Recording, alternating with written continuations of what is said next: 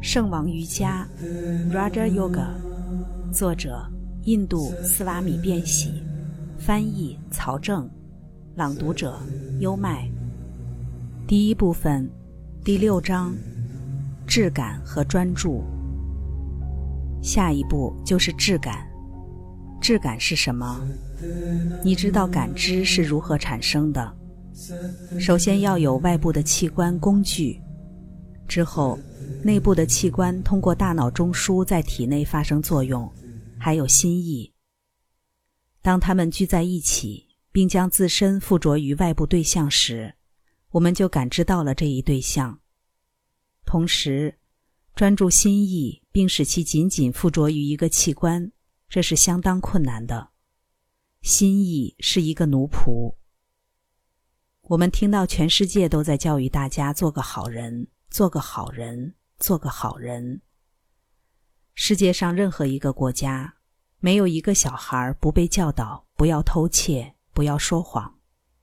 但没有人告诉这个小孩，他可以帮助自己做到这些。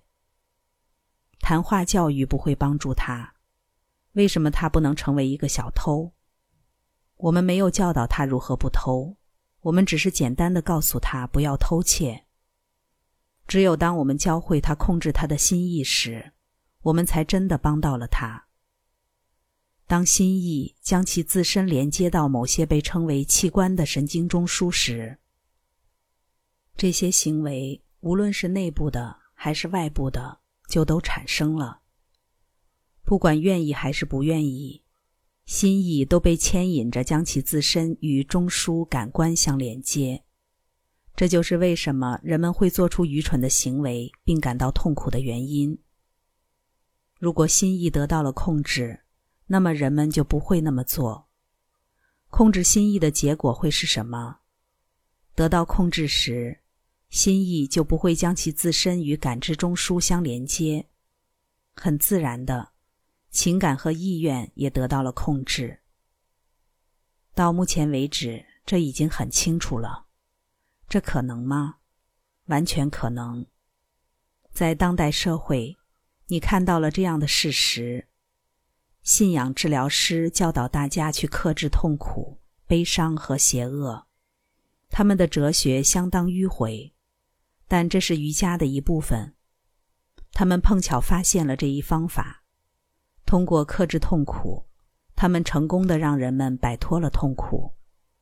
他们使用的方法确实就是质感的一部分，因为他们使得心意强大到足以忽略这些意识。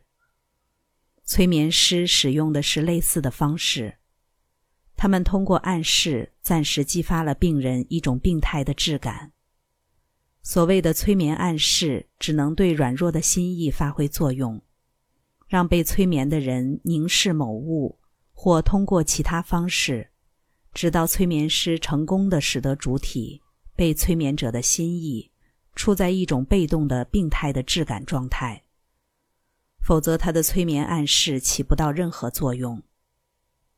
现在，催眠师暂时控制了病人或者接受信仰疗法的病人的神经中枢，但是这样的做法应该受到谴责。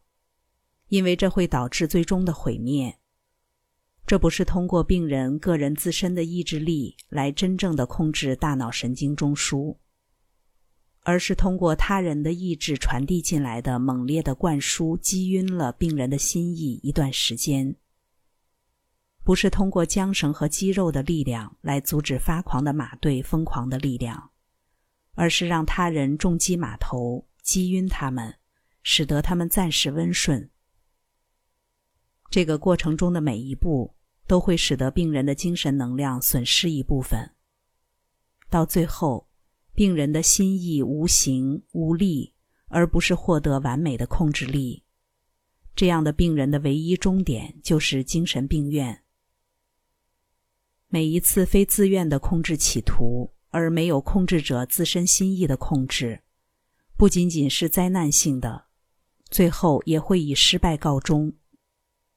每一个灵魂的目标都是自由和掌控，从思想和物质的奴役之下解放出来，获得自由。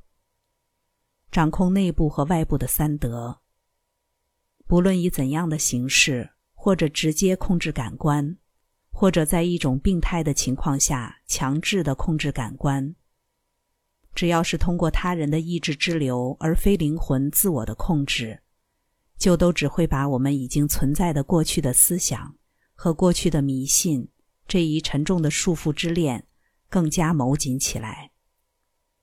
因此，你要当心。你允许自身受到他人的影响会到达怎样的限度？也要注意你在不知不觉中如何给他人带来毁灭。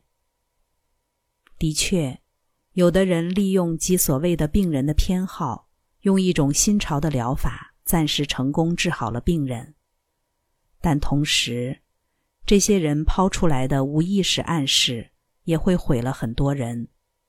因为他们唤醒了男人和女人病态、消极、催眠的状态，使得他们最终几乎没有了灵魂。因此，无论是谁要求人们盲目的信任，或者利用他的超意志控制力迫使人们跟从他，都会伤害他人，哪怕他可能并没有打算这样。因此。要用你自己的心意来控制你自己的身体和心意。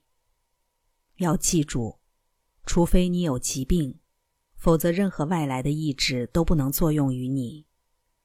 避开每一个让你盲目信任他的人，不管他有多么的伟大，多么的好。世界各地一直都有这样的一些教派，他们跳舞、跳跃、呼喊、嚎叫，他们唱歌。跳舞布道时，就好像是传染病在蔓延。他们也是催眠的术士，他们利用一种特殊的方法，暂时的控制了那些敏感之人。呜呼！长远来看，这往往会使得整个种族退化。唉，对那个人或那个种族来说，保持病态要比通过这种病态的外部控制，使得身体表面上好转。要来得更加健康。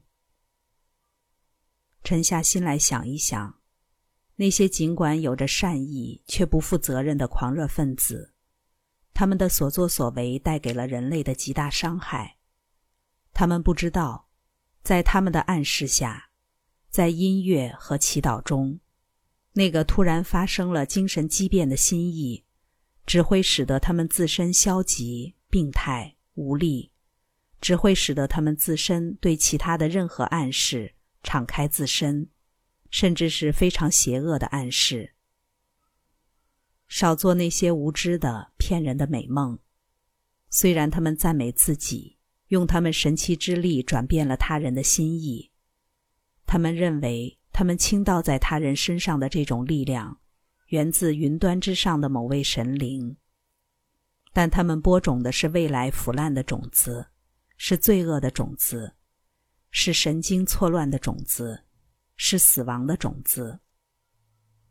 因此，要当心那些带走你自由的一切，要知道那是危险的，要尽你所能的去避免它。